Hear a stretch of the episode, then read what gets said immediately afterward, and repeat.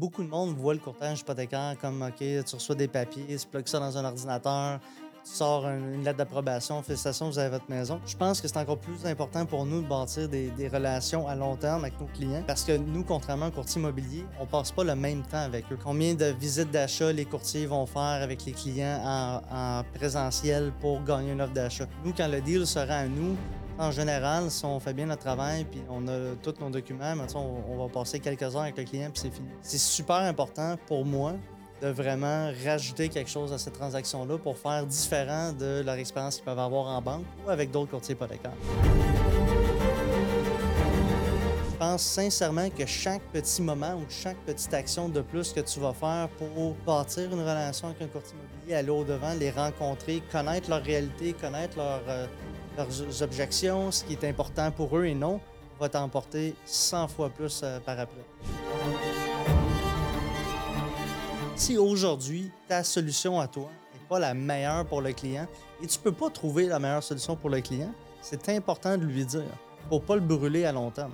Parce que tu vas peut-être pas être capable d'avoir, mettons, dans ce cas-ci, le meilleur taux en fonction de la particularité spécifique et tu as trouvé une solution au client.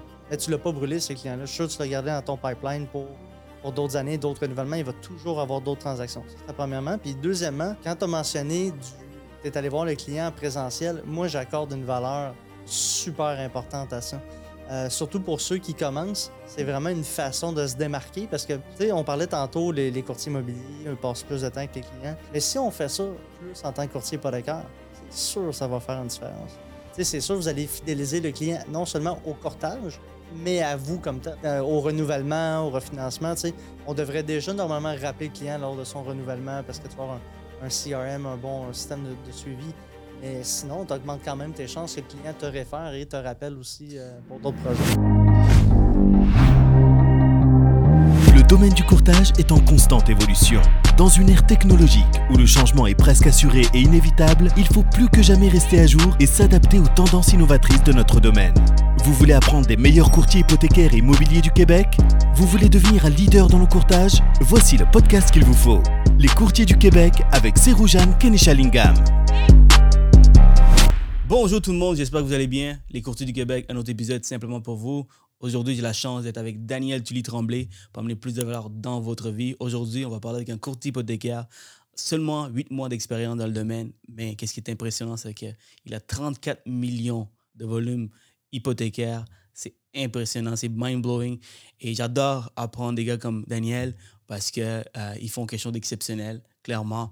Alors, euh, on, veut, on, veut, on veut écouter, on veut savoir qu'est-ce que tu fais exactement. Donc, Daniel, merci d'être là aujourd'hui avec nous. Merci, c'est vous. Un plaisir. Bonjour tout le monde. Yes, yes, yes. Ça fait pas longtemps qu'on se connaît. Non. Euh, peut-être deux semaines. Exact. quand tu m'as dit le volume que tu fais puis le nombre de temps que tu es dans le domaine, c'est ça qui est impressionnant parce qu'après dix ans, si tu fais cinquantaine de millions, props to you. on n'a rien enlevé là-dedans, sauf que en huit mois, ça, c'est vraiment exceptionnel. Merci beaucoup. Euh, alors, je veux apprendre. J'adore apprendre des mondes comme toi. J'aurais aimé ça, comme j'ai dit dans, le dernier podcast.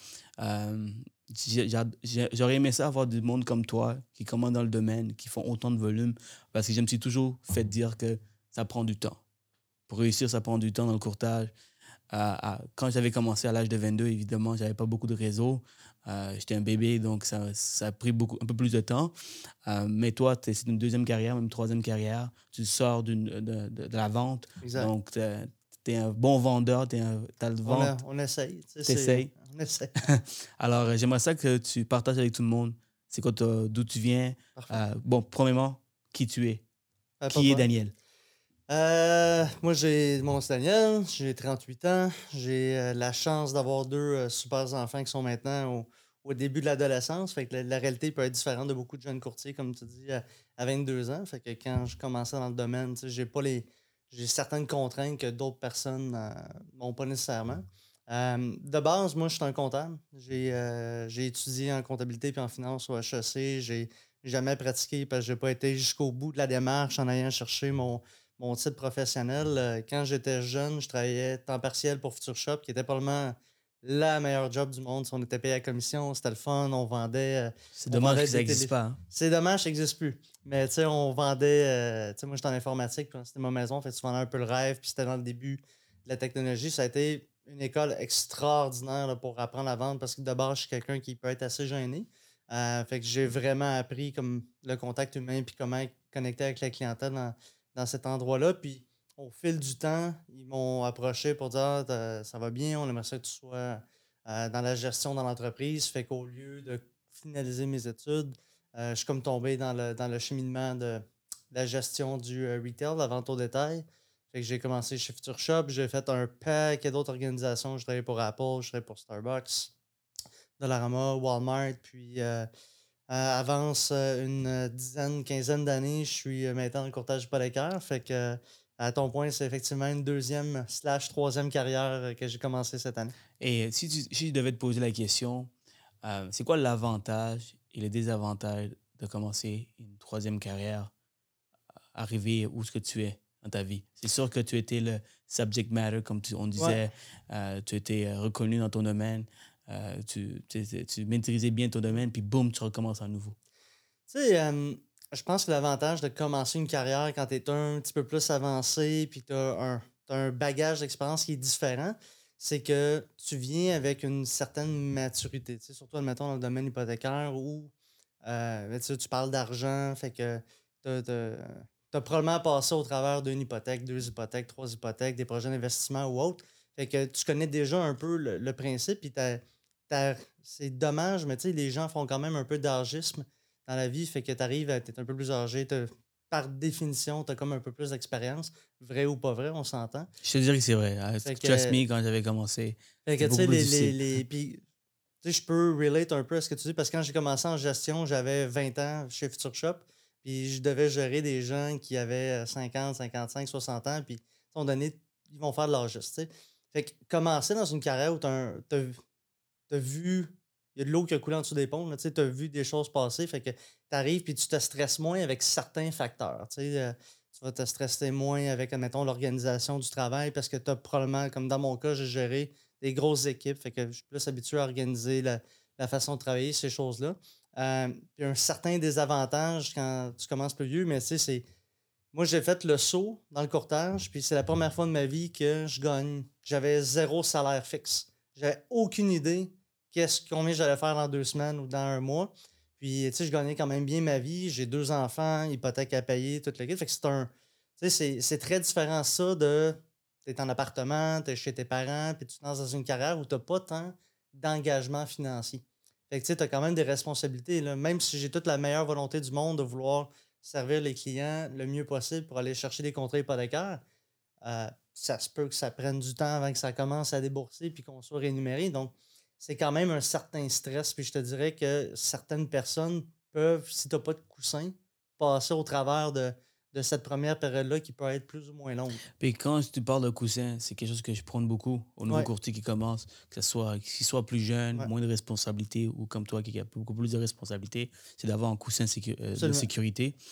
Euh, comment tu as fait ton euh, décompte, ton calcul pour te, pour te dire, OK, pour moi, euh, c'est ça que j'ai besoin? Évidemment, j'imagine que c'est la base. là. Oh, c'est mathématique, c'est bien simple. J'ai une approche assez comptable. J'ai regardé le, le coût euh, mensuel, combien ça coûte l'hypothèque, l'épicerie, euh, l'école, la linge pour les enfants. Puis j'extrapolais ça sur au moins six mois. Pour dire ça me prend au moins six mois à pas stresser financièrement pour être capable de dire OK, je peux passer au travers de tous mes engagements. Ça, c'est la première des choses. Mais aussi, j'ai rajouté un, un certain montant en plus pour les dépenses reliées au nouveau travail. Tu sais, euh, OK, ben là, ça va me prendre euh, possiblement un nouveau téléphone, si j'avais un téléphone de compagnie ou non. Euh, ça va prendre peut-être du linge de travail parce que c'était pas le même type d'uniforme, tu sais, comme dans la vente au détail. Ça va prendre, admettons, de la, des dépenses en publicité, des choses comme ça. Toutes des choses qui doivent se rajouter à ton budget personnel pour tes occupations quotidiennes. Ah, c'est clair. Euh, moi, quand j'avais commencé, j'avais commencé avec une bonne somme d'argent. Mhm. Alors, c'est sûr que ça m'a aidé. Ça enlève un poids. Ça, enlève, un stress. Comme moi, j'ai été chanceux de bien arranger ça où j'ai pas eu à me soucier de OK, mon premier dossier débourse-tu là? là? J'ai pas eu à courir après ça. Fait que ça fait de moi, je pense, quelqu'un de, plus dans le moment avec les clients, puis de ne pas penser, non seulement, de pas juste penser à la commission, puis vraiment penser aux clients, puis si la solution est pour lui que ça débourse dans X temps, mais c'est pas grave. J'ai pas besoin de ça. Tu dois, quand tu rencontres le client, quand tu, tu deals avec le dossier. Mhm. Euh, dans ta tête à toi, c'est que ça close, ça close pas, t'es es bien. Parce Exactement. que du moment que tu penses que tu as absolument besoin de closer, c'est là qu'on ressent que tu es un peu pushy, que tu, tu sors un peu de tes valeurs, que si, est-ce que ça- ce produit ou ce- cette solution que tu as offert au client. C'est-tu la bonne? C'est-tu la meilleure chose? Pourquoi il est pressé? Tu sais, on l'a tous vécu à différents moments. là. Si tu as déjà été t'acheter un auto ou, ou faire un achat important, tu sais, la personne qui essaie de te mettre le, le hard push pour euh, clôturer la transaction, tu sais, c'est jamais quelque chose qui est intéressant puis que tu veux vivre en tant que consommateur. Puis c'est pas quelque chose que je voulais vivre en tant que professionnel non. Absolument. Puis dis-moi, comme là, tu es, euh, parlant de, de, changement de carrière, est-ce que tu as fait 100% le saut ou tu as, euh, commencé en tant que temps partiel et tu es, par la suite entré à 100%? J'ai longtemps délibéré sur comment allait être mon approche avec le courtage. Tu sais, je commence du temps partiel, je commence du temps plein, quoi que ce soit. Puis je me suis dit, si on veut faire quelque chose, let's go all in. On fait tout. Je suis jumpé dedans à 100% à temps plein parce que tu sais, tu peux bien faire les choses à temps partiel, mais tu peux c'est beaucoup plus difficile, je pense, d'être vraiment focusé parce que si ton client t'appelle puis tu as un autre travail, euh, comment est-ce que tu peux lui donner du temps de qualité, ces choses-là? Fait que pour moi, commencer une nouvelle carrière, je voulais vraiment la bâtir sur des bases solides puis de la bonne manière. Fait que c'était. Euh, J'en suis rapidement arrivé à la conclusion que ça devait être 100% dédié au courtage parce que je voulais bien faire les choses. Je voulais pas juste que ça soit un side business. Est-ce que tu penses que tu peux arriver au, au nombre de volumes que tu as en ce moment en étant à temps partiel? Je pense pas. Du moins pas dans le pas dans le laps de temps, pas, pas en sept mois. Je pense que peut-être au, au fil des années, si ça fait 10 ans, 15 ans que tu fais ça, temps partiel, tu vas quand même te bâtir une certaine clientèle qui vont naturellement revenir vers toi. Mais si tu veux avoir un impact qui est quand même rapide, tu n'as pas le choix d'aller euh, all-in dès le début. Euh, quand j'ai commencé, j'en ai fait des journées de 10, 12, 14 heures, puis de courir les clients, puis de, de, de- de faire des démarches pour aller euh, chercher de la nouvelle business. C'est pas quelque chose que tu peux faire à temps partiel parce que ça prend tout ton temps. C'est sûr. Parce que là, présentement, j'ai une équipe. euh, j'ai- commencé à avoir des courtiers dans l'équipe. Et là, je remarque qu'il y en a qui, qui, qui font ça à temps plein. Euh, ils sont en ligne. Il y en a d'autres qui font ça à, à temps partiel, le courtage. Et euh, ce que j'ai remarqué, c'est que c'est les gens qui appellent le plus rapidement, bien sûr, c'est les gens qui sont à 100% en ligne dans le courtage. Ils sont tout le temps au bureau. euh, ils voient les dossiers avec, avec, mes transactions. euh, ils font beaucoup de prospection. Donc, euh, de plus, ils réussissent plus rapidement que quelqu'un qui est à temps partiel. Bien évidemment, si vous avez des responsabilités, vous avez des factures à payer, c'est sûr et certain que c'est c'est pas c'était pas c'était pas un choix. C'est c'est une nécessité de, de travailler pour pouvoir pour pouvoir réussir, pour pouvoir survivre. Par contre, euh, je pense que la meilleure méthode et la méthode le, le plus rapide pour réussir, c'est temps 100%. Mais je suis 100% d'accord avec toi. Puis ça revient au point de l'importance d'avoir un coussin pour pouvoir te dégager cette marge de manœuvre-là. Quand j'ai commencé, j'avais évidemment pas de clients. Au début, euh, je commence. Mais j'allais tous les jours au bureau.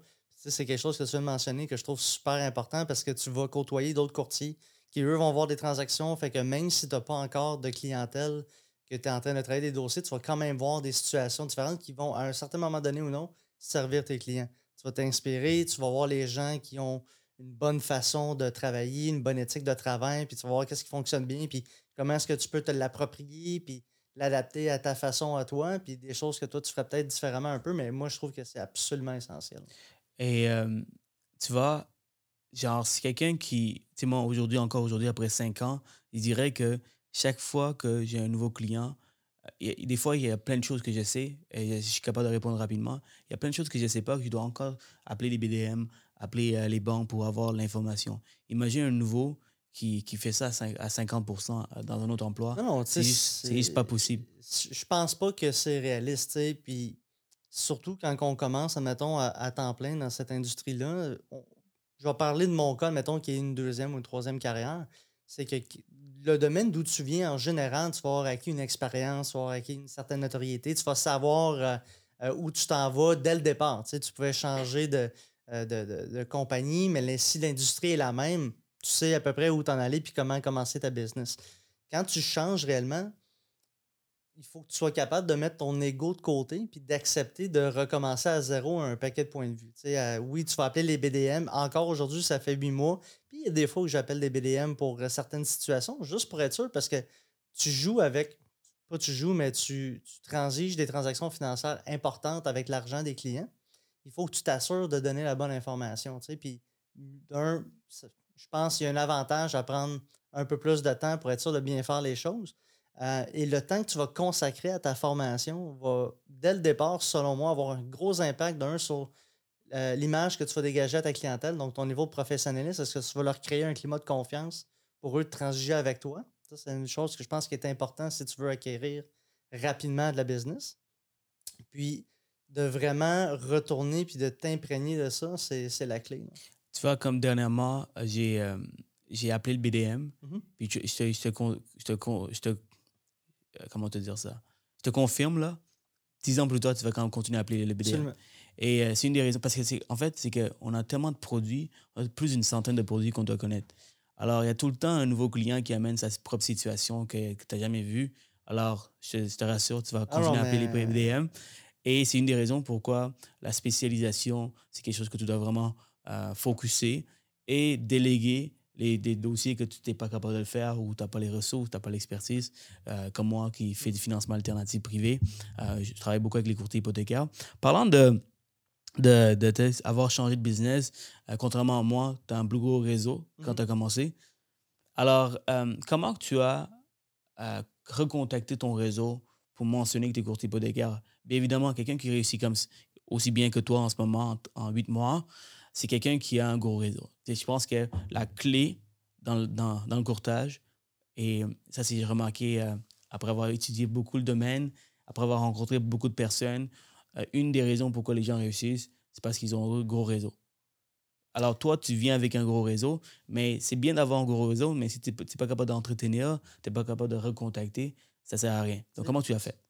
Amènes un bon point. Euh, d'un, oui, j'ai travaillé dans beaucoup de compagnies différentes. Fait que, organiquement, au fil des années, tu vas tisser des liens, puis tu vas, connaître avec des gens. Fait que j'ai toujours été proche de, des gens avec qui je travaille, de mes collègues. J'ai tout le temps entretenu une bonne relation. Donc, quand j'ai fait le saut, ben, que ce soit via LinkedIn, euh, euh, qui est comme réseau professionnel, Hey, voici le nouveau secteur d'activité dans lequel je suis, que ce soit ton, ton, ton réseau personnel qui est Facebook, Instagram, où tu vas rejoindre comme beaucoup de monde, de vraiment aller chercher des gens.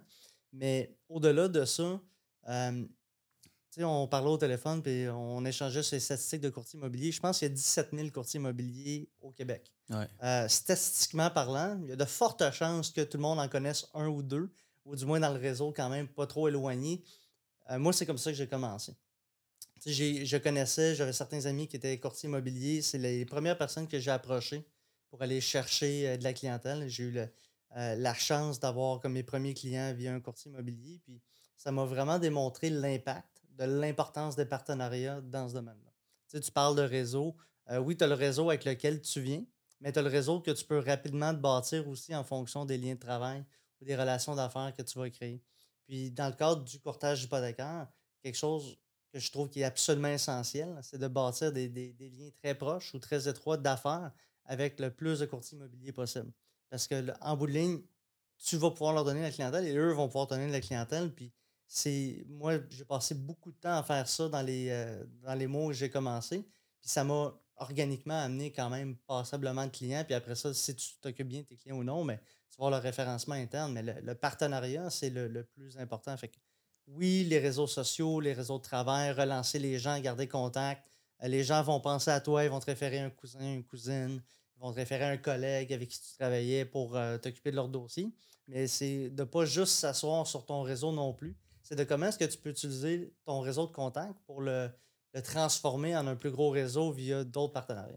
Puis c'est quelque chose qu'on a déjà discuté avant Ouais. le podcast, c'est les courtiers immobiliers, la façon que tu, tu les entretiens, Ouais. euh, tu rentres en contact avec eux et comment tu maintiens cette relation. Euh, tu faisais des choses assez exceptionnelles. Alors, euh, des fois, il y a des courtiers, tu sais, des courtiers hypo- hypothécaires qui vont, avoir, qui vont aller voir un courtier immobilier, prendre un, un lunch avec eux, un déjeuner avec eux, et euh, that's it. Puis, et toi, tu fais différemment. Donc, peux-tu partager un peu comment que tu le fais? Tu sais, quand, quand moi j'ai commencé, je voulais apprendre le plus. Moi, je viens pas de l'immobilier. Je viens d'un autre domaine, fait que je voulais m'imprégner de, le plus de connaissances possible de, de- tout ce qui entoure ou qui englobe une transaction immobilière. Euh, je me rappelle, un des premiers clients que j'ai préqualifié, c'était pour une grosse maison. C'était une préqualification d'1,3 million. Euh, la personne savait la maison qu'il voulait. Il n'y avait pas de courtier immobilier qui le représentait. Puis je me suis dit, écoute, je vais saisir cette occasion-là pour créer un premier lien d'affaires avec un courtier externe que je ne connais pas, qui était très présent dans mon coin. J'approche la courtière, je dis, hey, j'aimerais ça qu'on travaille ensemble. Puis euh, voici le genre de choses que je peux apporter à toi et ton équipe. Préqualification sur un plateau d'argent, le client veut une maison d'1,3 million. Voici l'adresse, si c'est laquelle qu'elle veut, est-ce que tu peux euh, l'accompagner, s'il te plaît? Fait que la, la- la- la courtière, bien sûr. Fait Donc, tu es allé avec une précale? Je suis allé avec la préautorisation, directement rencontrer la courtière. J'ai des clients, ils m'ont autorisé à, à les référer à un courtier immobilier. Ça, c'est winner, ça. J'aimerais ça travailler avec toi. Euh, voici ce que je t'apporte. Puis travaillons, testons le- le- la possibilité de travailler ensemble sur cette transaction-là. Puis si ça va bien, on, on pourra après ça revoir comment est-ce qu'on peut travailler plus étroitement. Fait que, euh, on avance un peu, les clients euh, gagnent leur offre d'achat sur la maison. Fait que la courtière obtient le mandat de vendre leur maison aussi. Puis moi, j'ai essayé de voir dans mon but d'apprendre un peu plus comment ça fonctionne. J'ai commencé à aller avec cette transaction-là sur les inspections. Euh, D'habitude, c'est réservé aux courtiers immobiliers, mais moi, je voulais voir mieux comprendre le processus pour comment, quand on prépare le client, voici l'inspection, voici les choses qui peuvent se présenter. Moi, je voulais l'avoir un peu plus. Je me suis présenté sur l'inspection avec du Starbucks pour tout le monde, pour les inspecteurs, pour le courtier immobilier vendeur, le courtier immobilier acheteur, les clients. Je savais que la, dame était intolérante au lactose, j'avais amené un, un latte à base de soya. Puis juste de connecter avec les gens puis de saisir cette occasion-là qui est un super beau moment. tu sais, Les, clients, ils ont appris pendant la visite qu'il était approuvé pour le financement. tu sais, Fait que j'essaye le plus souvent possible de faire ce genre de petites surprises-là. Je me pointe par l'inspection. Il y avait une grosse tempête de neige dehors l'hiver. Les routes, c'était super dangereux. C'était à Blainville. Puis je me suis présenté à, à- la maison. J'ai rencontré, d'un, la courtière immobilière avec qui j'ai référé. était comme, wow, c'est vraiment hot parce que c'est pas vraiment beaucoup de monde qui font ça. Puis le courtier immobilier vendeur comprenait juste pas qu'est-ce qui passait. OK, t'es courtier hypothécaire, t'as du café, t'es sur une inspection. Fait que j'ai réussi à bâtir un lien avec ce courtier-là qui, depuis, m'a référé lui-même beaucoup de clients. Fait que c'est le genre de choses que j'essaie de faire le plus souvent possible, des, actions très humaines ou euh, présentielles, d'aller au-delà puis de rencontrer des gens. Euh, si je n'avais pas pris l'initiative de dire, OK, aujourd'hui, je vais prendre 30 à 40 minutes dans ma journée, je vais aller annoncer une excellente nouvelle à, mes clients pendant qu'ils visitent l'inspection. Je vais apprendre plus sur ce processus-là. Je vais solidifier ma relation que je suis en train de bâtir avec la courtière. Puis je vais re- rencontrer un autre courtier immobilier. Mais si je n'avais pas pris ce 45 minutes-là, combien de transactions j'aurais passé à côté à cause que le courtier vendeur ne m'aurait pas connu, il n'aurait pas pu me référer de client? Fait que je pense sincèrement que chaque petit moment ou chaque petite action de plus que tu vas faire pour bâtir une relation avec un courtier immobilier, aller au-devant, les rencontrer, connaître leur réalité, connaître leur, euh, leurs objections, ce qui est important pour eux et non, va t'emporter 100 fois plus euh, par après. Tu vois que dans, dans le domaine, euh, souvent, les courtiers hypothécaires, on va... On, on- on est considéré comme des robots. Tu vois, Mhm. on est au bureau, on processe euh, les, euh, les deals, Absolument. Euh, on fait juste ça là, dans la journée. Donc, le fait de, de mettre dans leur réalité à eux, de, les courtiers immobiliers ont tendance à être out there, Absolument. dehors, à faire des visites, être dans les inspections. Et c'est une des raisons pourquoi euh, j'ai compris qu'ils ont plus de référencement des clients existants versus un courtier hypothécaire parce que nos, nos transactions sont rapides. Euh, des- ça, ça passe rapidement, puis il n'y a personne qui veut un prêt hypothécaire. Donc, euh, genre, c'est des choses qui. Euh, c'est c'est pas le glamour life qu'on a. Les courtiers immobiliers, ils ont, ils ont le glamour life. On, le voit, là, les courtiers immobiliers, quand ils vont faire de la publicité, c'est visiter la belle maison ici, regardez, projetez-vous avec votre famille, comment vous allez bien. Nous autres, on leur parle de T4 et T1 général. C'est clairement pas le même, le même niveau de, glamour, mais à ton point, il est vraiment excellent. Beaucoup de monde voit le courtage hypothécaire comme, OK, tu reçois des papiers, tu plugues ça dans un ordinateur, tu sors un- une lettre d'approbation, félicitations, vous avez votre maison. Je pense que c'est encore plus important pour nous de bâtir des relations à long terme avec nos clients. Euh, parce que nous, contrairement au courtier immobilier, on ne passe pas le même temps avec eux. Euh, euh, combien de visites d'achat les courtiers vont faire avec les clients en, en présentiel pour gagner une offre d'achat? on le sait, l'année passée avec la pandémie, c'était terrible. Nous, quand le deal sera à nous, en général, si on fait bien notre travail puis on a tous nos documents, on, on, va passer quelques heures avec le client puis c'est fini. C'est super important pour moi de vraiment rajouter quelque chose à cette transaction-là pour faire différent de leur expérience qu'ils peuvent avoir en banque ou avec d'autres courtiers hypothécaires. C'est de vraiment rajouter un moment où, d'un, si je ne les ai pas rencontrés en présentiel, je fais minimalement un Zoom pour moi. C'est essentiel, question que de voir qui je parle et eux autres aussi, mais dans la mesure du possible, quand c'est géographiquement possible, je me déplace. C'est pas rare, j'ai beaucoup de clients à. Des fois, je vais partir une journée ou deux, trois semaines, je vais aller faire le tour de Gatineau, le tour de, le tour de, mes clients. Tu sais, pas plus tard, la semaine passée, j'ai un de mes clients, il travaille au Parlement, puis j'étais manger à la cafétéria du Parlement avec euh, le, le, check de sécurité pire qu'à l'aéroport, mais c'est le genre de lien que tu bâtis à long terme que je sais que ce client-là va faire affaire avec moi, puis je vais être un vrai partenaire de son projet. Je ne vais pas être le gars, le, comptable qui va processer ses chiffres. Puis c'est un peu l'approche que je voulais amener euh, avec les courtiers immobiliers. Je ne veux pas être le banquier à qui on envoie les papiers pour avoir l'approbation. Je veux être la personne que quand il va avoir un, besoin hypothécaire, il dit on va l'envoyer à Daniel, parce que je sais c'est qui, d'un, je le connais, il fait des choses que les autres ne font pas. Puis tu sais, tu parlais tantôt des courtiers hypothécaires, ah, viens, on va aller prendre un café avec un courtier immobilier. J'ai essayé ça. Au début, on peut aller prendre un café. La première réponse qu'on m'a donnée, puis c'est un courtier immobilier que je respecte beaucoup, c'est j'ai pas le temps pour un café. tout le monde me demande des cafés, puis c'est correct, puis je comprends ça. Mais au fur et à mesure, après ça, tu commences à, connaître un peu comment le, courtier immobilier fonctionne peut-être parce que tu le vois sur les réseaux sociaux ou non. Tu vois qu'il aime le golf. Hmm. au lieu d'aller prendre un café, je, vois que tu aimes le golf. T'as moitié on a joué une game de golf ensemble? que tu sois bon au golf ou non, c'est secondaire. Tu y vas pour la discussion, pour la relation. Mais j'ai pu aller jouer au golf avec des, des, courtiers immobiliers de, grosses équipes ou des, des, gros joueurs. Puis non seulement apprendre à les connaître personnellement, mais avoir qu'est-ce qui est réellement important pour eux, puis voir comment est-ce que moi je peux faire la différence. Fait que ce genre de contact-là a fait en sorte que moi, j'ai changé ma pratique aussi pour incorporer encore plus dans le présentiel. Tu sais, euh, être capable de répondre instantanément quand ton courtier immobilier a des questions ou quoi que ce soit la, partie communication. Tu un des points qui ressortait beaucoup chez les courtiers immobiliers, c'est une fois qu'on envoie le dossier, on n'a pas de nouvelles. On n'a pas de nouvelles avant d'avoir la finale. Euh, ben moi, à chaque étape du processus hypothécaire, quand c'est une référence d'un courtier immobilier, j'essaie de le tenir au courant. Courriel juste à dire j'ai reçu tous les documents. Le dossier est soumis. On, va, vient, on, vient d'avoir l'engagement, il reste à telle, telle condition. Ça fait en sorte que le client n'est pas obligé de jouer le pont entre les deux et que le courtier immobilier est en confiance que la transaction va bien. Il n'y a rien de pire pour un courtier immobilier que de courir après sa finale ou d'attendre la dernière journée, il n'y a pas son approbation, puis là, il est peut-être à risque de perdre la transaction.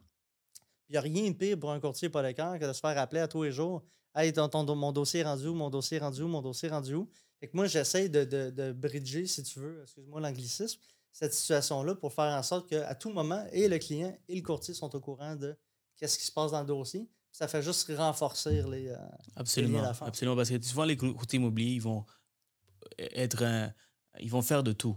Ils vont faire, ils vont appeler, euh, ils vont orchestrer le, financement, ils vont orchestrer l'inspection, orchestrer l'évaluation. C'est beaucoup de tâches. Donc, si on peut enlever deux, deux, deux trois de leurs tâches et faire les suivis à leur place avec le client, pour lui également, c'est sûr que c'est une valeur ajoutée que tu amènes sur la table.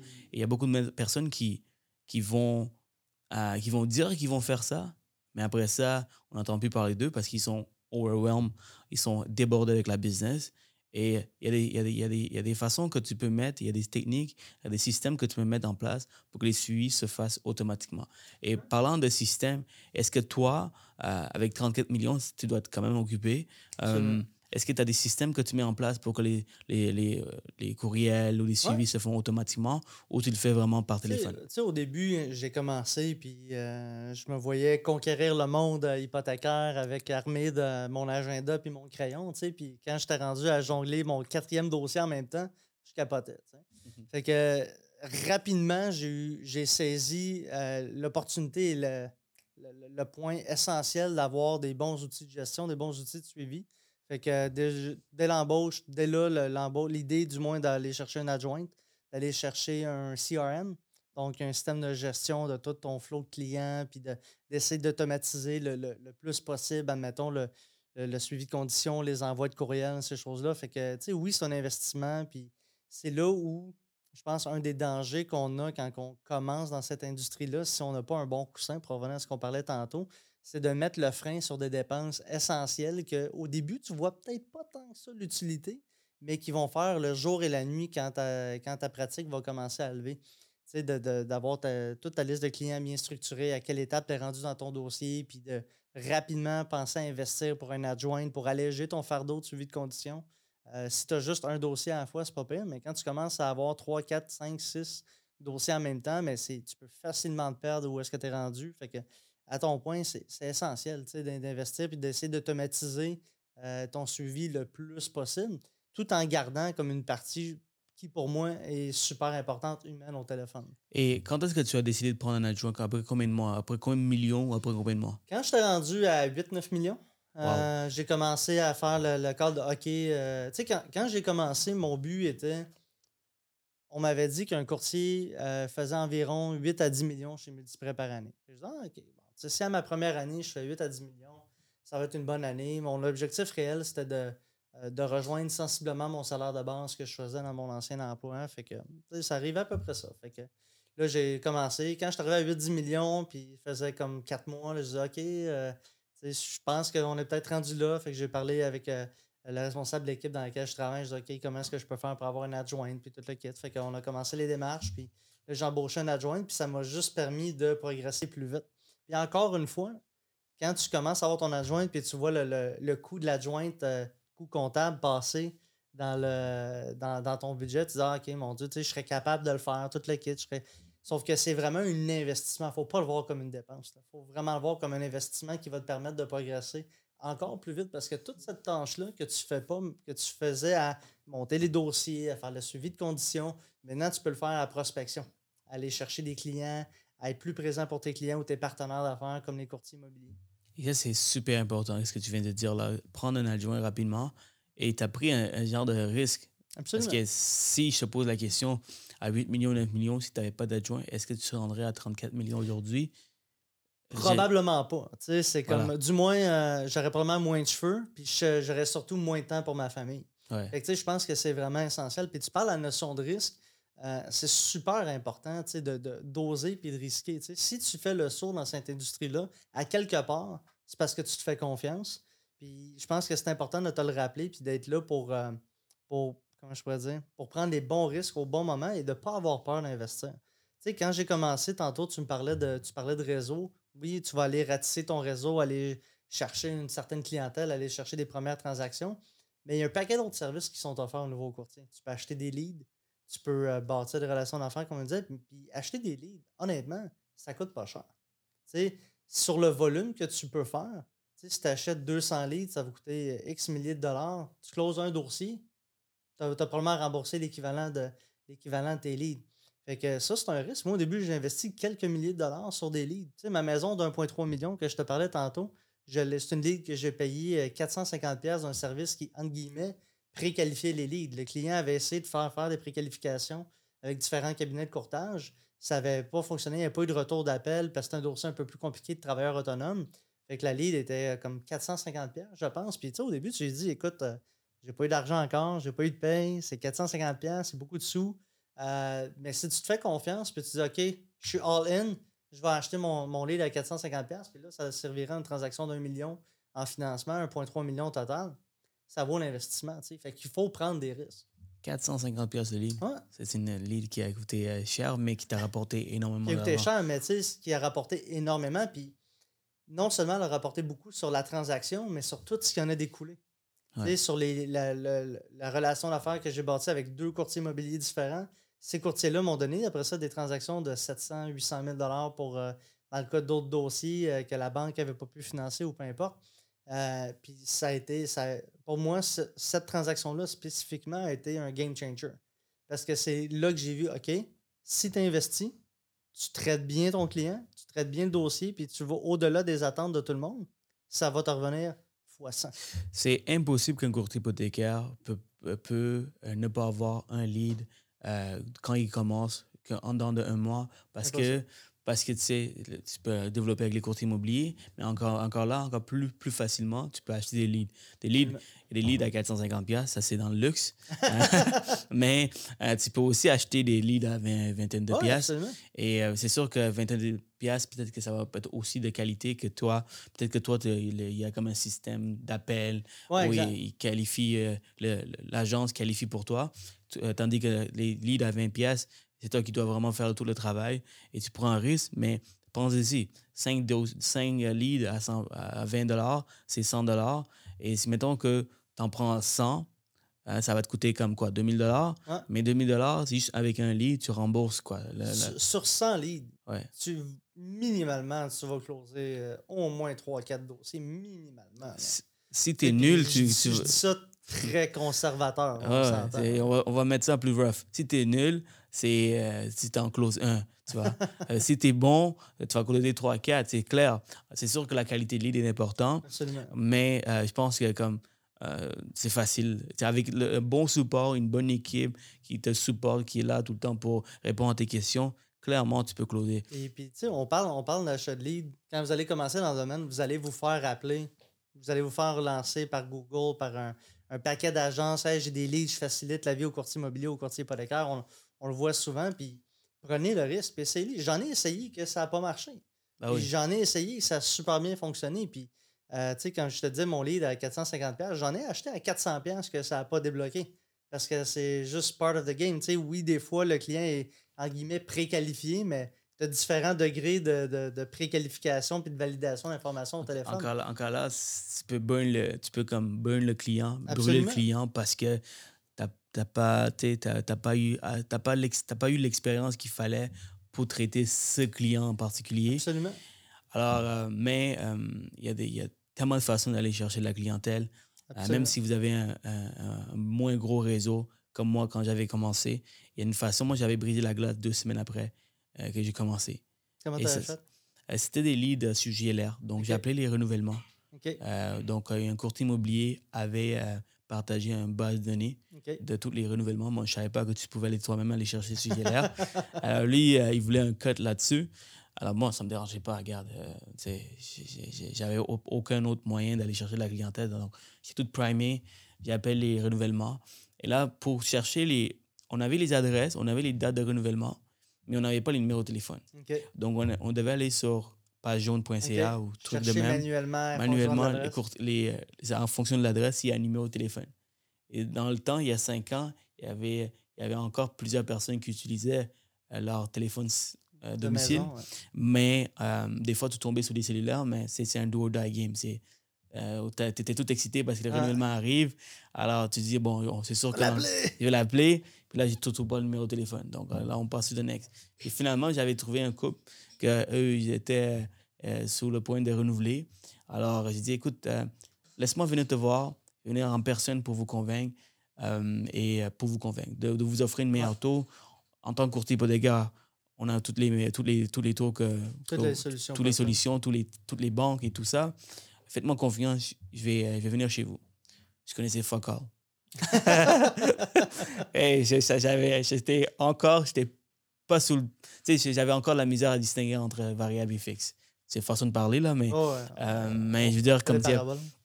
Exactement. Donc, c'est, je connaissais absolument rien du tout. J'allais en personne voir, euh, voir les clients. Alors, j'ai, j'ai pris toutes les informations, mais j'ai, j'ai, j'ai pas nécessairement répondu à toutes leurs questions. Je disais, non, ne, ne vous inquiétez pas, je vous reviens avec les réponses. C'est un peu un dossier compliqué, blablabla. Euh, puis finalement, j'ai appelé euh, un BDM pour, répondre, pour avoir toutes les réponses.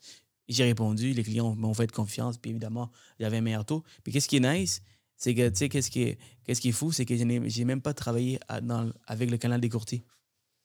J'ai envoyé un spécialiste hypothécaire de TD. Même pourtant, on travaille avec TD parce que nous, on n'avait pas le meilleur taux. Pas la Euh, meilleure option. pour dans- dans- pour ce client, et lui, il voulait absolument le taux. Alors, you know what? J'avais pas le meilleur taux, mais j'avais des contacts à l'externe, des spécialistes de tout ça, qui pouvaient avoir ce taux. Spécialement dans cette période-là, le spécialiste avait un meilleur taux que le courtier. que le courtier. Ça arrive des fois. Euh, pourtant, comme nous, dans le canal des courtiers, TD n'avait pas les- la meilleure offre. Alors, you know what? Je me suis dit, you know, à la place de perdre le lead il veut travailler avec le spécialiste, il veut monter le dossier, il veut l'envoyer à lui pour qu'il travaille le dossier. Puis tu sais, t'as as, appris, t'as bâti, ça a été une première expérience. Puis il y a deux choses que tu as dit qui, pour moi, je trouve absolument essentielles. Euh, premièrement, c'est que c'est une business de long terme. En tout cas, moi, c'est comme ça que je le vois. Si aujourd'hui, ta solution à toi n'est pas la meilleure pour le client et tu ne peux pas trouver la meilleure solution pour le client, c'est important de lui dire pour ne pas le brûler à long terme. Parce que tu ne vas peut-être pas être capable d'avoir, mettons, dans ce cas-ci, le meilleur taux en fonction de la mm-hmm. particularité spécifique et tu as trouvé une solution au client. Mais tu ne l'as pas brûlé, ce client-là. Je suis sûr que tu l'as gardé dans ton pipeline pour, pour d'autres années, d'autres renouvellements. Il va toujours avoir d'autres transactions. Ça, c'est la premièrement. Puis deuxièmement, quand tu as mentionné du. Tu es allé voir le client en présentiel, moi, j'accorde une valeur super importante à ça. Euh, surtout pour ceux qui commencent, c'est vraiment une façon de se démarquer parce que, on parlait tantôt, les, courtiers immobiliers passent plus de temps avec les clients. Un courtier immobilier va, tendance à avoir plus de loyauté de ses clients sur le long terme parce qu'il va passer tellement de temps en présentiel. Fait si le client euh, vend sa maison avec le courtier immobilier ou achète avec le courtier immobilier, il y a beaucoup de chances qu'il rappelle le même courtier euh, lors de sa prochaine transaction. Mais si on fait ça plus en tant que courtier hypothécaire, c'est sûr que ça va faire une différence. C'est sûr que vous allez fidéliser le client non seulement au courtage, mais à vous comme tel. Au renouvellement, au refinancement, on devrait déjà normalement rappeler le client lors de son renouvellement parce que tu vas avoir un, CRM, un bon système de, suivi. Mais sinon, tu augmentes quand même tes chances que le client te réfère et te rappelle aussi euh, pour d'autres projets. Je pense que les courtiers, euh, il y a quelques années, ils avaient un meilleur euh, référencement. Euh, c'est-à-dire que quand le client est satisfait, il réfère le client qu'aujourd'hui, parce qu'avec le, le, COVID, euh, avec les, avec les rendez-vous par téléphone, mm-hmm. virtuellement, y a, si tu ne donnes pas un, service exceptionnel, en plus, tu, tu, fais tout à, travers le téléphone et virtuellement, tu as moins de chance. Donc, si on peut reprendre un peu les rendez-vous en personne, bien évidemment, quand tu fais un volume de 100 millions, euh, c'est un peu difficile. Tu peux pas tout faire. Exact. Ça, c'est impossible. Mais moi, la manière que j'ai décidé d'orienter ma pratique, c'est que la journée où mon volume va continuer à grossir, puis de peut-être aller chercher plus d'adjoints ou quoi que ce soit. Moi, ma vision, c'est éventuellement d'avoir plus d'équipes qui puissent faire ma souscription ou quoi que ce soit, puis que je sois 100% dédié au client. Service client. 100% dédié au service client. Être plus présent, être disponible, quoi que ce soit moi, c'est ce que j'aime de, de, cette job-là. Dans ma vie personnelle, j'ai tellement eu des histoires d'horreur hypothécaires à ma première maison, euh, quand j'ai refinancé ou tu arrives chez le notaire, les instructions ne sont pas envoyées. sais, acheter une nouvelle maison, ça, c'est un mix de, de, super bonheur puis d'anxiété parce que tu t'engages maintenant dans un prêt de 400-500 000 la plupart du temps. Puis d'être là, puis de, réconforter, puis d'accompagner les clients, pour moi, ça n'a pas de valeur. Puis c'est important de le faire comme on dit depuis comme une dizaine de minutes, le plus possible en présentiel. Là. Ce soit peut-être pas nécessairement un premier contact, mais par après ou à quelque part dans le processus, qu'il y ait cette, euh, cette rencontre-là, je trouve que ça fait toute la différence. Euh, tu vois, comme, tu sais, j'ai un des courtiers que j'ai rencontré dernièrement, j'ai fait un podcast avec lui. Lui, il dit Moi, là, ma seule tâche, c'est de répondre aux textes des courtiers immobiliers, répondre aux appels des clients. Uh, that's it. Et prendre des rendez-vous. Le reste, il délègue à son équipe mhm. de souscription qui vont analyser le dossier, qui vont monter le dossier. Et lui, il fait trois choix. en fait, il fait, bon, il fait, il y a trois choses. Répondre aux clients, répondre aux, partenaires et choisir la banque. That's it. C'est that's it. Alors, c'est une des choses que j'essaie de maîtriser. Euh, là, j'ai une équipe de deux, deux, assistants qui travaillent pour moi. Donc, euh, j'essaie d'être plus présent de l'autre côté où euh, je suis disponible. Alors, pourquoi? Mais c'est le plus important à la base, comme tu disais, un courtier immobilier, qu'est-ce qu'il attend? C'est avoir une bonne communication. Une bonne communication. Alors, euh, le fait d'être tout le temps disponible, c'est sûr que tu bats tellement de courtiers hypothécaires, tellement de spécialistes hypothécaires, du fait que comme tu es juste disponible tout le temps. Et des fois, il y en a qui vont faire des blagues comme Est-ce que tu travailles genre, La seconde. Il y a un gars que, qui m'envoie la business chez Multiprêt. Euh, chaque fois que je réponds, il me répond à la seconde même. Là, je suis comme, t'es-tu collé comme devant, t'es-tu collé au téléphone, je comprends pas si tu travailles dessus, puis il y a un gros volume. Là, il me dit, sur jeune, that's my job. That's my only job. Like, there's nothing else. Le, le, le, plus vite tu saisis ça, le mieux c'est. Parce que, tu sais, euh, une réputation, ça va prendre des années à bâtir, ça peut se détruire en cinq minutes. Ouais. Fait que c'est super important. On est dans une business de service. Puis en 2022, les gens veulent plus attendre, les gens veulent être servis maintenant.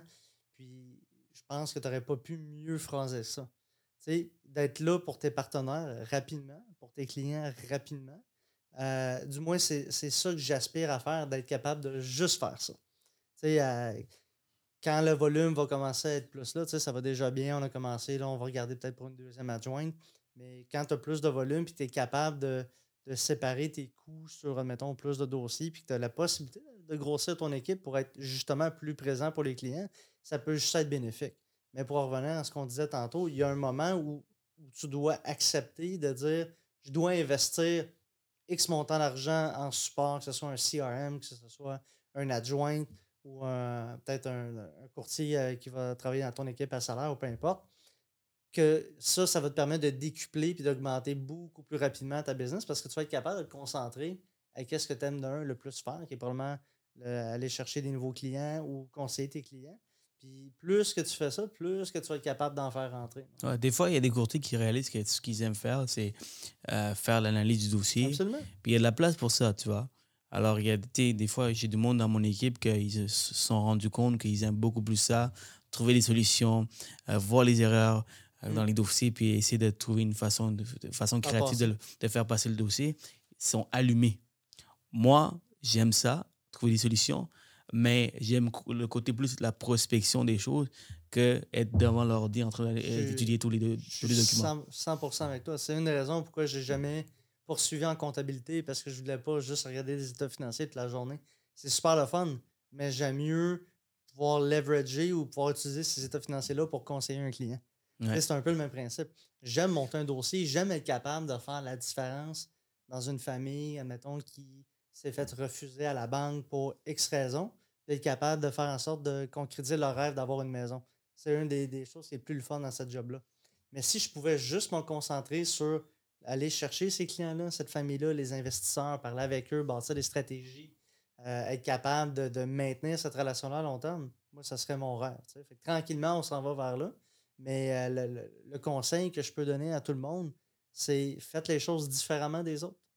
Dans, dans, ce cas-ci, ce que moi j'ai trouvé, c'est euh, d'y aller beaucoup plus en présentiel, de vraiment focuser, bâtir sur le lien et la relation avec les courtiers immobiliers. tantôt, tu parlais de rétribution euh, par rapport aux courtiers immobiliers. Il y a des gens qui n'aiment pas ça. C'est comme ça fait partie de la business.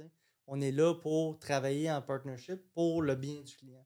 Bâtir des liens en présentiel, faire des, petites actions spéciales, euh, autres que, que ce soit juste appeler le client quand c'est sa fête, Hey, bonne fête, j'espère que tu as passé un bon Noël dans ta maison. Euh, sais, hier, avec son grâce, des choses comme ça, qui vont tranquillement, au fil du temps, faire une grosse différence versus qu'est-ce que le client peut s'attendre à avoir partout, puis essayer de mettre ça de l'avant le plus possible. Ouais. Puis, tu sais, en résumé, là, si euh, je devais résumer un peu le succès que tu as, c'est quoi les différentes façons que tu as utilisées. Et je pense que pour arriver à ce genre de volume, il faut être exceptionnel. Et tu fais vraiment des choses exceptionnelles, comme faire des inspections, inspections, euh, être présent dans les inspections. J'ai jamais vu ça. J'ai jamais vu un courtier le faire. Alors ça, c'est déjà très, euh, très différent des autres courtiers. D'aller déplacer jusqu'à Gatineau pour, pour voir des clients, c'est déjà, déjà assez, assez fou. Alors, tu Gatineau. Hein? Ouais, ouais, j'ai déjà été. Alors, euh, tu vois, je pense que le, la clé de, son, de, sa, de, sa, de sa réussite, c'est vraiment parce qu'il a, fait les choses différemment et il y a un grand réseau qui l'a pris avantage. Et il a, pris, il a bâti des relations d'affaires assez solides avec des courtiers immobiliers en faisant des choses différemment. Aller jouer au golf avec le courtier immobilier, c'est des fois, un golf, là, le golf, ça prend du temps. Là. ça prend 3-4 heures dans, dans, une journée, mais toi, tu l'as fait parce que tu sais que c'est le courtier immobilier peut t'amener de la business, puis en plus, c'est une bonne personne. je, sais c'est qui la personne exactement. un exemple concret. Ben, tu veux savoir c'est qui la personne? Non, je sais c'est qui la personne. Donc, je sais pourquoi tu as fait ça, parce qu'en plus qu'il est, euh, qu'il est, produit du volume, mais c'est une, une, personne extrêmement intéressante. Donc... Oh oui, puis, puis tu sais, on apprend de tout le monde. Euh, tu disais, oui, je suis chanceux, j'ai travaillé fort, on était à 34 millions. J'apprends encore autant des gens qui vont faire du 6-7 millions de volume que j'apprends des courtiers immobiliers, que j'apprends des, des, gens au commercial. Puis, tu sais, on parlait de, admettons, comment penser différemment peut se traduire en d'autres choses. La personne que j'avais, la première personne que j'avais joué au golf, euh, après, on est resté, on a jasé à peu près une heure de temps, parler de stratégie marketing, parler de qu'est-ce qui est important pour eux. Tu sais, pour moi, ça, ça a plus de valeur qu'une transaction parce que ça peut se répercuter non seulement pour lui et son équipe, mais pour un paquet d'autres courtiers. Puis, fast forward deux semaines, la semaine dernière, j'étais euh, dans les bureaux de cette personne-là en train de faire une présentation à son équipe qui est sollicité de tout bord, tout côté, puis qu'il y a à peu près personne qui est présenté à sa gang parce qu'il faut que le fit soit bon. c'est toujours une question d'avoir qu'est-ce que tu peux faire de différemment pour te donner un edge sur les autres qui après ça peut t'ouvrir des portes pour faire beaucoup plus de business? Et toi, tu sais, euh, il y, a des courtiers hypothécaires qui vont méfier des courtiers immobiliers. Mm. Leur modèle d'affaires est complètement différent et c'est possible aujourd'hui avec l'ère d'Internet de vraiment aller chercher des leads en ligne, mm-hmm. les réseaux sociaux et tout ça. Euh, toi, tu as décidé d'attaquer au, euh, au, courtier immobilier. Et juste pour vous dire que il y a du monde maintenant qui sont beaucoup, très présents sur les réseaux sociaux. Ils ont des volumes exceptionnels. Alors, tu, te dis, OK, mais c'est dû la seule façon d'aller chercher la business. Et toi, tu es le contraire. Euh, tu n'as aucune présence jusqu'à aujourd'hui. Très, peu. très peu. C'est des choses que tu veux, tu veux travailler. Mais encore là, as un gros volume. Donc, c'est pour montrer qu'il y a tellement de modèles d'affaires pour réussir dans le courtage hypothécaire que tout le monde peut réussir de leur façon sans nécessairement faire des vidéos, sans nécessairement être présent sur les réseaux sociaux. C'est sûr que c'est un, plus, mais c'est pas obligatoire. Comment je peux dire? Je pense que c'est important de rester fidèle à qui tu es en tant que personne. Puis, euh, qu'est-ce que tu penses qui est ton edge? Moi, je sais que lors d'une conversation one-on-one, je peux vraiment bâtir des liens forts avec la personne. Fait que c'est ce que j'ai fait tout au long de ma carrière. Fait que quand dans cette nouvelle carrière-là, j'ai dit ça, c'est une de mes forces. Je vais faire dessus, puis je vais y aller, puis je vais l'utiliser à 100%. Puis ça m'a permis de transformer ça en beaucoup de leads, en beaucoup de clients, puis maintenant d'avoir une structure.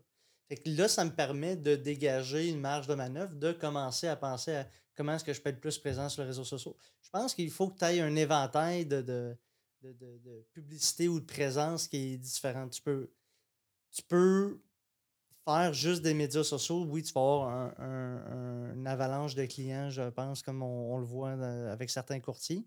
Euh, pour moi, peut-être pas. Je pense que moi, ça prend un, mix de tout, mais à ton point, euh, il y a différentes approches que tu peux faire pour aller chercher, euh, pour aller chercher une clientèle. Il y a pas de. Je pense pas qu'il y a de solution magique.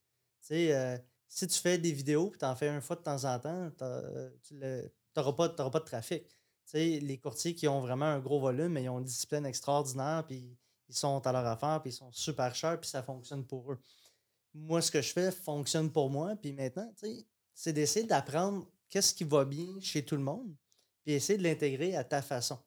Euh, oui, moi, je veux commencer à avoir une présence en ligne, mais à ma manière, qui va être différente de, celle des autres et vice-versa. Par expérience, par exemple, si je, regarde le podcast, euh, ça fait deux ans que j'ai commencé, j'étais constant, constant, chaque semaine, un nouveau podcast. Aujourd'hui, si je regarde pourquoi le podcast est côté numéro un pour les courtiers immobiliers et courtiers hypothécaires? Maintenant qu'il y a d'autres podcasts, qu'il y a d'autres compétitions qui sont là, euh, c'est parce que j'ai été extrêmement constant et, j'ai également eu des invités des gros calibres. À, ton honneur, quand moi je réfléchissais à installer quoi ma prochaine carrière, tu sais, je commençais à écouter des podcasts, puis je marchais beaucoup. J'écoutais des podcasts, des true crime, des, podcast historique. À un je suis tombé sur ton podcast, Les Courtiers du Québec. J'ai toujours aimé l'immobilier. T'es tombé comme ça par hasard ou c'est. Euh, non, ça a comme paru dans. Je, ne me rappelle pas où dans Apple Podcast, mais ça a comme paru là. Fait que je dis, ah, ok, tu sais, je vais l'écouter. Puis euh, là, j'ai vu ton nom de famille. Je dis, oh, mon Dieu, je vais avoir de la misère à dire ça, mais tu sais, je vais l'appeler euh, Fait que je suis tombé là-dessus. Puis je suis tombé sur un podcast qui m'a vraiment intéressé. Puis j'en ai écouté d'autres, j'en ai écouté d'autres. Puis suite à ça, euh, moi, j'avais un ami que je disais Ah, tu sais, c'est le genre de choses que j'aimerais faire. Je, ben, je vais te présenter telle personne chez Multiprêt. Fait que euh, de fil en aiguille, le fait que j'ai eu un intérêt à cause de ce média-là a fait en sorte qu'aujourd'hui, j'ai une profession, une carrière qui me fait triper. Puis à tous les jours, j'apprends, puis à tous les jours, j'ai du fun. Fait que. Euh, j'adore, j'adore, j'adore. Faut, faut, pas que tu sous-estimes, le, je pense, l'impact que ça peut, peut avoir. Puis encore aujourd'hui, j'en écoute des nouveaux podcasts, que ce soit le tien ou d'autres. Puis quand tu commences à avoir du succès, il y a un danger, je pense, qui est de, on va dire, de t'enfler la tête et de dire que ça va super bien puis ça va continuer de bien aller. Pas, quand ça va bien, j'ai tout le temps dit que c'est là le plus important de trouver des nouvelles façons que ça aille encore mieux puis de ne pas t'asseoir sur Hey, ça va bien. Parce qu'à un moment donné, là, toute la bonne chose que tu fais, il y a quelqu'un qui va regarder à côté qui va essayer de le développer et qui risque de le faire éventuellement mieux que toi. C'est de toujours voir comment est-ce que tu peux retravailler, qu'est-ce qui fonctionne bien pour le rendre encore meilleur, pour continuer de progresser. Puis c'est pour ça, des, des- des rencontres comme celle-là, euh, moi, j'en ai bénéficié fois 100 là, avec tous les, les invités que tu as eus. Puis, tu sais, c'est de jamais, euh, jamais, de toujours être curieux, jamais vouloir arrêter d'apprendre. Puis merci d'être là pour ça. Et quand tu veux réinventer, il faut le faire pour qu'à un moment donné, tu te dis, laisse-moi me réinventer encore une fois parce que je le maîtrise assez bien. Par exemple, le podcast, il peut parler du courtage aussi. Euh, il peut parler de, de plusieurs, pro- plusieurs projets que je suis en- j'ai en, ce moment. Les, comment, les vidéos, j'ai commencé d'une telle façon. Là, aujourd'hui, on est à. Justement, on parlait de ça. Je suis aux troisième façon de faire maintenant. Et je me suis réinventé encore. Pour le podcast, je réinvente encore. C'est-à-dire que là, je je m'en vais chercher des Américains pour pouvoir me big. réinventer. Think big. Bigger vision. You know, les Américains sont, Sont sont, sont, sont à notre, euh, sont notre niveau. Ouais. Alors, euh, j'ai eu euh, un qui, qui s'appelle Neil Home, euh, 134 euh, 000 followers sur Instagram en tant que courtier hypothécaire. C'est une vedette, là. Tu vois, dans ça, courtage.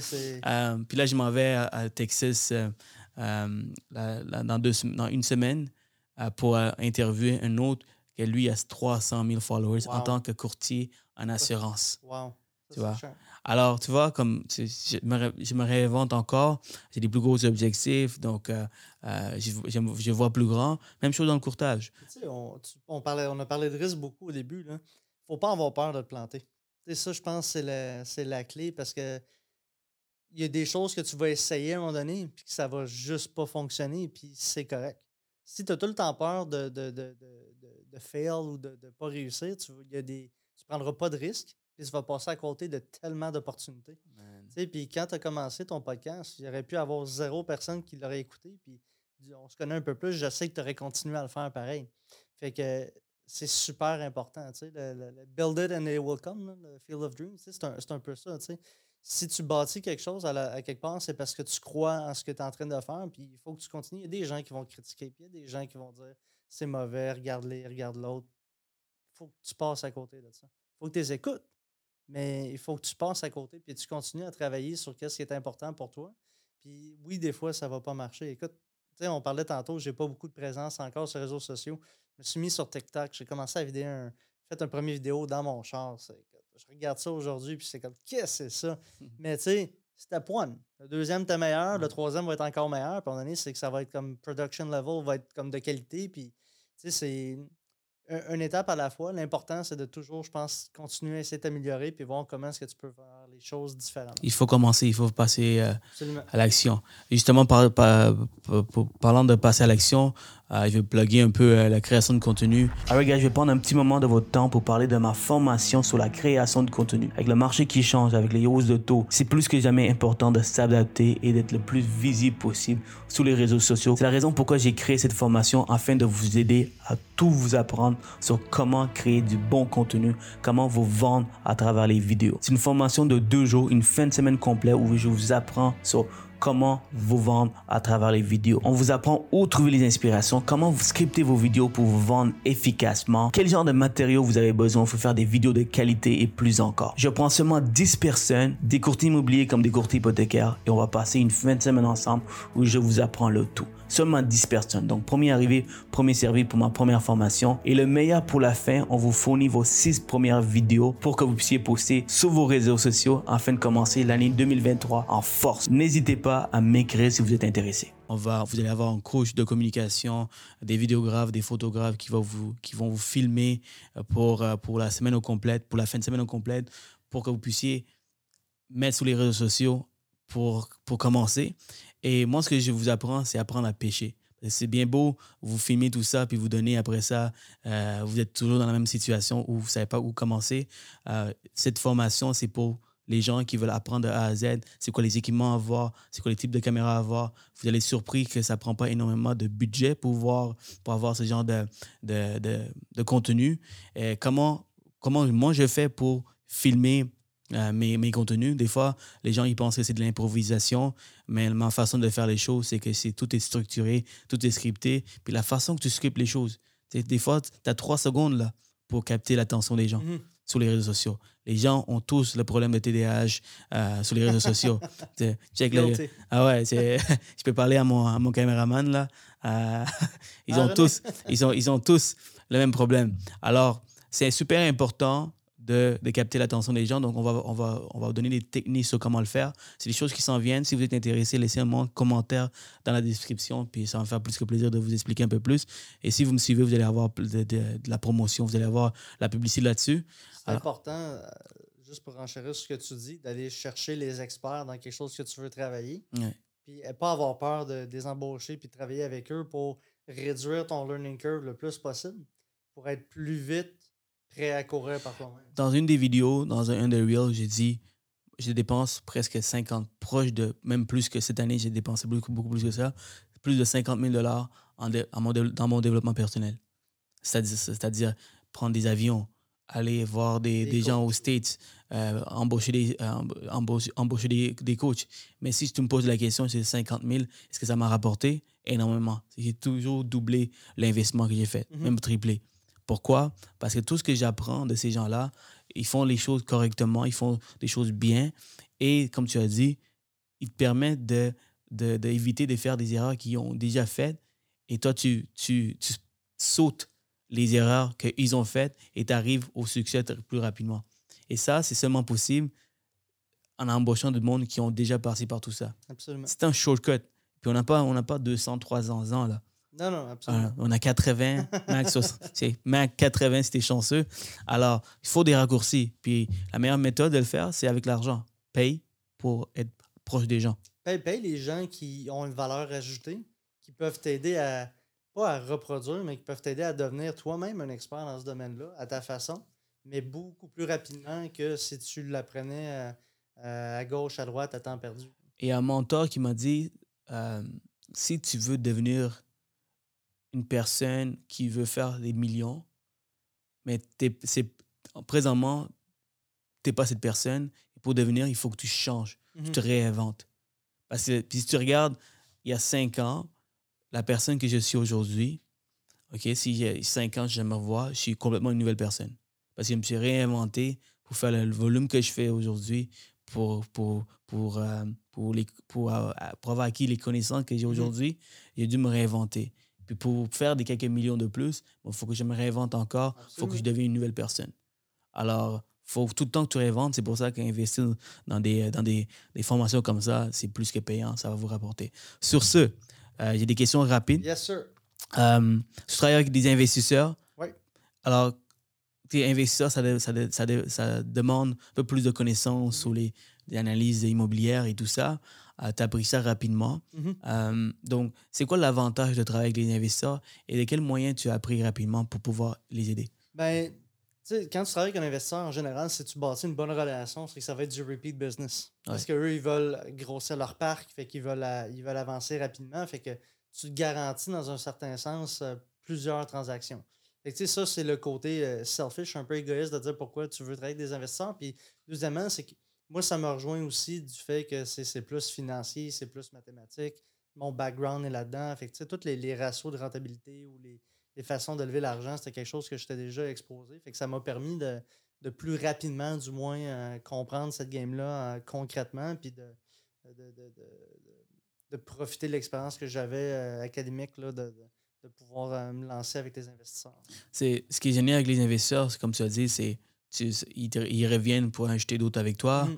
Euh, ça, c'est un. Puis quand on rencontre plein d'investisseurs, moi, ce que je fais, j'ai comme une liste euh, VIP, que j'appelle ça. Et cette liste VIP, c'est tous les investisseurs qui, qui cherchent des opportunités. Et je travaille aussi avec des plein de courtiers immobiliers que eux, ils ont aussi des listings privés qui veulent seulement présenter off-market. Alors, qu'est-ce que je fais? J'agis comme un courtier immobilier ou euh, si le courtier immobilier me dit, c'est urgent, j'ai tel deal, peux-tu chercher quelqu'un? Mais je donne à mes investisseurs. Ouais, puis eux ont first, uh, first look, puis après ça. Exactement, exactement. Ça, c'est vraiment sharp. Ouais, qu'est-ce C'est une façon différente de travailler. Voilà, mais j'ai énormément de façons comme ça pour, euh, pour amener de la valeur au, client. Qu'est-ce que tu penses que l'investisseur euh, fait? Il veut travailler avec moi pour, le, pour, son, pour, son, pour son financement. Tu sais, puis si, si tu t'occupes bien d'eux, je reviens souvent à ça, mais l'expérience du client reste primordiale c'est qu'un investisseur, par définition, veut investir. Il va avoir du capital ou tu vas être capable de lever du capital pour lui. Il va vouloir en acheter d'autres. Fait que c'est transaction après transaction après transaction. Puis d'un côté, quand, quand tu veux grandir dans cette industrie-là, c'est que tu peux accompagner puis tu peux commencer à voir tes clients grandir. sais, moi, les transactions que j'affectionne le plus, c'est quand les gens achètent leur premier plex. Tu sais, puis que pour eux, ça signifie premier investissement, ça peut signifier à leur retraite indépendance financière, revenu de retraite, puis c'est de voir comment, puis de bâtir avec eux un plan sur les 15, 20, 25 prochaines années, de comment est-ce que tu peux les accompagner à atteindre leur rêve ou leur objectif. Ça, c'est comme. C'est malade. C'est ce qui me fait capoter. un courtier qui nous écoute, puis euh, il, il est allumé en ce moment là parce qu'on parle d'investissement, puis les investisseurs. Euh, la valeur ajoutée que tu peux facilement donner aux investisseurs pour garder avec toi, c'est de dire, écoute, on va acheter ta première propriété, un duplex triplex. Il va déjà te dire c'est quoi, qu'est-ce que tu dois faire, comment tu dois acheter ta deuxième et troisième? Et là, tu parles de la rentabilité, comment que certaines banques prennent 100%, d'autres banques à 80%, il y en a d'autres qui prennent à 50%, il y en a qui ne prennent pas les taxes, et ainsi de suite. Donc, tu prends la meilleure calcul euh, pour pouvoir lui dire combien tu as besoin de revenus sur ce duplex ou triplex pour que l'autre prochaine propriété, tu es capable d'acheter une autre. Comment calculer le bon offset plus Exactement. rapidement? Fait tu donnes déjà la stratégie d'optimisation ou de, de voir aussi. Puis tu sais, il y, a des- gens que j'ai commencé à travailler avec eux qui disent OK, Daniel, dans 5 ans, je veux tant de building. Fait que là, écoute, ils ont même été plus loin que ce que.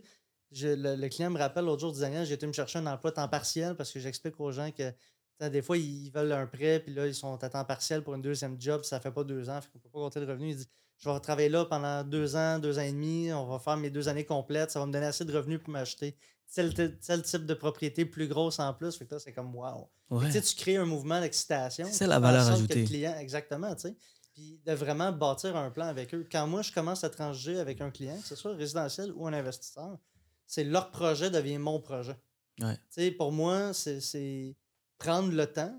J'aime mieux prendre une heure au lieu d'un 15, 20, 30 minutes avec un client, mais prendre une heure, mais une bonne heure. Puis, on parlait tantôt euh, de ma dernière visite à Gatineau. J'ai été rencontrer un client que j'ai déjà travaillé.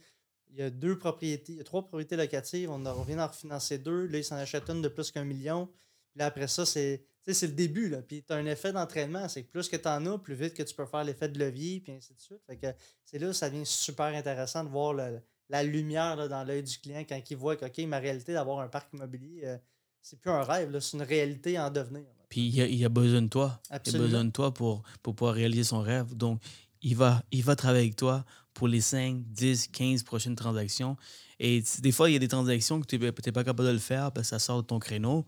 Tu as besoin d'un financement privé, tu as besoin d'un financement alternatif. C'est Si là c'est que t'appelles Céro. Si c'est là. My man. All right, c'est c'est ça. Sinon, c'est du commercial, tu appelles l'autre Absolument. personne euh, qui fait du commercial. Si tu peux pas le faire, puis le- la fille de BMO peut le faire, envoie-la chez BMO, puis prends une entente avec elle pour que Absolument. vous vous référez la clientèle. Tu peux pas tout faire, guys. Il faut comprendre ça. Il faut, tu dois être le plug, the plug, the key. Ah. faut, faut être un. euh, ça se traduit moins en français, mais il faut être le, le- le concierge. dans, dans les hôtels, les concierges concierge. ont, ont des solutions pour tout. Yeah. Tu veux, euh, tu veux un, un réservation dans un restaurant UP de Manhattan, euh, le concierge de l'hôtel va t'arranger ça. Il faut, faut avoir une solution, il faut être capable d'offrir une solution pour chacun des besoins de tes clients avant même qu'ils sachent que c'est un besoin. Dès qu'il pense à l'immobilier, ton client doit penser à toi et qu'il t'appelle, même si peut-être que il sait peut-être que c'est pas toi qui va l'aider, mais il sait très bien que tu vas avoir la personne pour l'aider, pour lui référer. One stop shop. One, one stop shop, exactly. So, um, avec le changement euh, du marché, Ouais. là, tu as commencé où les taux d'intérêt étaient très bas, Ouais. puis tu as vu le progrès, tu as vu les augmentations. Qu'est-ce que tu vas faire de différent pour continuer à tuer le marché, continuer à exceller dans ton domaine, puis aller, aller continuer à faire euh, plus de volume? Tu sais, il y a une approche qui reste quand même la même. Tu sais, Ouais. Dans le sens où, euh, le- quand les taux d'intérêt étaient bas, oui, il y avait beaucoup d'activités, tout le kit, euh, les- il y avait beaucoup de transactions. Il y a quand même encore beaucoup de transactions, on s'entend. je trouve que beaucoup de gens focus, beaucoup de courtiers focus sur la hausse d'intérêt. Ah, il n'y aura plus de clients, il n'y aura plus de clients. Tu as autant de renouvellement qu'il doit y avoir maintenant qu'il y, avait, il y aurait eu, peu importe la crise économique. Euh, les gens, je pense, ça nous donne une opportunité qu'il faut saisir, c'est que il y a plus de gens qui vont magasiner. Il y a probablement moins de gens qui vont être réceptifs à l'offre de la banque. Ils vont dire ah, je vais appeler pour je vais magasiner mon, euh, mes options hypothécaires au niveau du renouvellement. Fait que ça, c'est ça, c'est la partie, je pense qu'on peut leverager. On va encore avoir de la clientèle. Il faut, faut aller au-devant. Je pense qu'il faut ajuster un peu notre discours parce que la réalité change, même avec les courtiers immobiliers. des 8-10 surenchères sur une maison, on s'entend qu'il n'y en a plus ou très, très, très rare en ce moment. Fait que l'importance des partenariats que tu peux bâtir est encore plus importante qu'elle l'était il y a six mois. Parce que maintenant, le courtier, il ne peut pas se revirer si, ta, la transaction tombe au financement, il ne peut pas se revirer sur nécessairement le deuxième ou le troisième rang parce qu'il n'y en a peut-être pas. Fait que ça, c'est une réalité qui reste que si tu as bâti les bons liens avec les bonnes personnes, tu vas continuer à avoir la business. Je pense qu'il faut réorienter notre approche. Il faut être consciencieux que la réalité économique actuelle va frapper beaucoup de monde différemment, que ce soit au niveau des budgets. Donc, il faut être. Euh, je pense qu'il y, a une niche qu'on peut développer dans euh, le refinancement pour venir euh, dégager une marge de manœuvre financière chez les clients. C'est beaucoup de gens qui sont en train d'être frappés par la montée des taux d'intérêt qui. C'est facile de s'endetter à 1% à 1,5% puis dire chérie, on va mettre la piscine creusée de 70 000 sur la marge de crédit. Mais là, quand ta marge de crédit est rendue à 6 c'est pas mal plus difficile à payer. Fait qu'il y a beaucoup de clients qui commencent à entrer en contact avec nous. Écoute, je suis serré, comment est-ce que je peux restructurer mon hypothèque? Fait que c'est d'être conscient de ces opportunités-là puis de, la réalité que les gens vivent au quotidien. Et d'où l'importance de connaître les produits, les nouveaux produits qui viennent. Présentement, il y a certaines banques qui vont jusqu'à 35 et d'autres qui vont jusqu'à 40 ans. Mm Donc, imagine si tu refinances puis tu dis qu'il y a ce produit où tu peux mettre jusqu'à 35 ans ou dans, avec certains, dans certains cas jusqu'à 40 ans. C'est énorme ça peut faire une différence euh, incroyable. Incroyable. Puis si le client dit, ben ouais, mais tu sais, je vais payer, je vais payer la maison dans plus longtemps, right, mais dans deux ans, quand les taux vont baisser à 2% on va remettre sur 25 ans. C'est juste pendant ces périodes où tu as de la misère, tu ne peux pas survivre ces genres d'augmentation. Donc, why not aller vers ces options? Tu dois t'en conseiller pour pouvoir. Je pense que c'est important d'expliquer aux clients aussi que oui, ton coût d'emprunt augmente, mais si le. Tu sais, ça, c'est mathématique de base. Si le coût d'emprunt augmente, le prix payé va diminuer. Tu sais, on regarde des maisons qui se vendaient 600 000 cet été. Il y, a, il y en a qui sont affichés à 550 000 maintenant, puis qui vont peut-être se négocier à 520, 525. Fait oui, ton coût d'emprunt est plus élevé, mais le prix que tu payes pour ton produit va être plus bas. Fait ça, ça, va venir créer aussi des opportunités pour les gens qui veulent investir. Ben oui, les, les investisseurs, tu as changé ton, ton script, tu es adapté euh, pour ce monde-là. Tu sais, les investisseurs qui vont voir les opportunités, tu peux dire, écoutez, guys, oui, les taux, d'intérêt sont élevés, mais il va y avoir énormément de personnes qui vont malheureusement euh, vendre leur propriété à des prix beaucoup moins élevés, donc vous pouvez saisir des opportunités. plus bas, là, on s'entend que oui, avec la rentabilité, ton hypothèque va se payer à peu près tout seul ou, peut-être même plus, tu peux dégager un cash flow positif. Mais la prise de valeur sur ta propriété comme telle, sur 5, 10, 15 ans, si tu es capable de l'acheter à 100 000 en bas du prix du marché que tu aurais payé il y a quelques mois, ça reste que c'est quand même déjà un, bon gain d'équité que tu vas faire sur plusieurs années. Absolument. Euh, on a presque fini. Ça va passer rapidement. Euh, yes, yes, yes. Vraiment, vraiment content. Je pense que les courtiers vont, euh, ont énormément appris. Prenez des notes, guys. C'est super important de prendre des notes. Euh, comme je dis tout le temps, je répète tout le temps, une, deux choses que vous retenez, vous appliquez dans votre business. C'est ce que vous avez besoin pour changer votre business, en fait. il y a tellement de, de, conseils, tellement de podcasts que j'ai fait. je ne prends pas tout. Juste une deux choses qui fait la différence, puis ça va faire énorme changement. J'ai, depuis que j'ai commencé il y a deux ans, chaque fois que j'ai, quelqu'un que j'interviewe, j'essaie d'appliquer une ou deux choses. Et c'est une des raisons pourquoi je suis où je suis aujourd'hui. Maintenant, euh, tu vois, euh, une des questions que j'aime poser à toutes mes interviewés, c'est c'est quoi ton meilleur livre et c'est quoi ton meilleur podcast? Euh, podcast, est-ce que tu veux dire business ou en Business, en général, peu importe. moi, moi, je suis un fan d'histoire. OK. Euh, il y a un podcast qui s'appelle euh, The Real Dictators. OK. Ça suit des, des, des, des, dictateurs au fil des siècles, au fil des années, mais d'un point de vue, c'est vraiment riche en faits euh, en fait historique. Puis moi, c'est quelque chose, j'ai étudié l'histoire quand j'étais au cégep, fait que c'est quelque chose que j'aime beaucoup, d'apprendre des choses que j'ai jamais appris. Très, très bon. c'est drôle que tu me dis ça. J'ai entendu d'écouter un documentaire sur, ah sur Kadhafi. OK. Alors, hier, pendant que je dormais, quand, pendant que j'essayais de dormir, j'écoutais ça. C'est tellement facile de se perdre dans les podcasts parce qu'il y en a tellement. à chaque fois que j'en écoute un, je dis Ah, ça, j'aimerais ça écouter ça. Puis ça, j'aimerais ça écouter ça. J'aime beaucoup Joe Rogan aussi euh, parce qu'il y a une variété. Euh, euh, d'inviter. Euh, tu peux une semaine écouter Elon Musk, Puis la semaine d'après, écouter un astrophysicien. Puis tu sais, c'est super intéressant. Puis je trouve qu'il amène le fait que ça soit un, un long form de 2-3 heures. Les gens sont super à l'aise, sont super confortables. Puis ça, c'est une conversation qui est vraiment naturelle. Fait que ça, j'ai trouvé ça sharp. La semaine, pas longtemps, il y avait le gars de Facebook, le Zuckerberg, qui était là puis qui parlait du metaverse, puis où est-ce que ça s'en va. Fait que je trouve que tu peux apprendre vraiment plein de choses. Euh, mon livre préféré, euh, je te dirais, c'est Total Recall, euh, la biographie de Schwarzenegger. On en a parlé un peu Ouais. tantôt. euh, je, suis un, gros fan, puis tu sais, de, de- Oui, il a fait des choses bien, il a fait des choses moins bien, mais quelqu'un qui est capable d'avoir trois carrières dominantes dans des, dans des domaines complètement différents, je trouve toujours ça inspirant, puis il y a toujours quelque chose à apprendre. euh, des, des gens comme ça, que ce soit, mettons, Ça, je vais l'acheter. Ça, je vais l'acheter pour c'est lire. vraiment, vraiment un bon livre. Puis, sais, il met pas de côté les épisodes plus sombres de sa vie. C'est, c'est bien détaillé. Fait que c'était vraiment intéressant. Puis actuellement, j'en lis un qui est extraordinaire là, de David Goggins, euh, Can't Hurt Me. Euh, très, très, très bonne suggestion. euh. Ah oui, Oh, Can't Hurt. Me, ok, parfait. Et moi, j'adore Arnold Schwar- Schwarzenegger. Euh, pourquoi je l'adore? C'est parce qu'il a un nom aussi compliqué que le mien. Et un, des, un de ses quotes, c'est que vous allez, vous allez voir, euh, tout le monde sur la planète va, va, va savoir comment appeler son nom de famille. Puis aujourd'hui, tout le monde le, tout le, tout le, monde le sait. Comment appeler son nom de famille? Ah, ben oui. Hein? Ben, je viens de le dire, non? Non, non, non, mais. euh, Ah non, pas, pas, pas l'écrire. Ah, ok, ok, ok. juste le dire. Je pensais que tu disais tout le monde va mais encore là, tu sais, quand tu regardes mon nom de famille, c'est comme tabarnak, tu vois, tu viens de me dire. C'est mais pas tremblé. c'est pas tremblé. Mais, mais tu sais, j'aimerais ça que tout le monde, un jour, sait très bien c'est qui Kenny Shillingham. Alors, euh, c'est c'est une des, une des raisons pourquoi je l'aime beaucoup.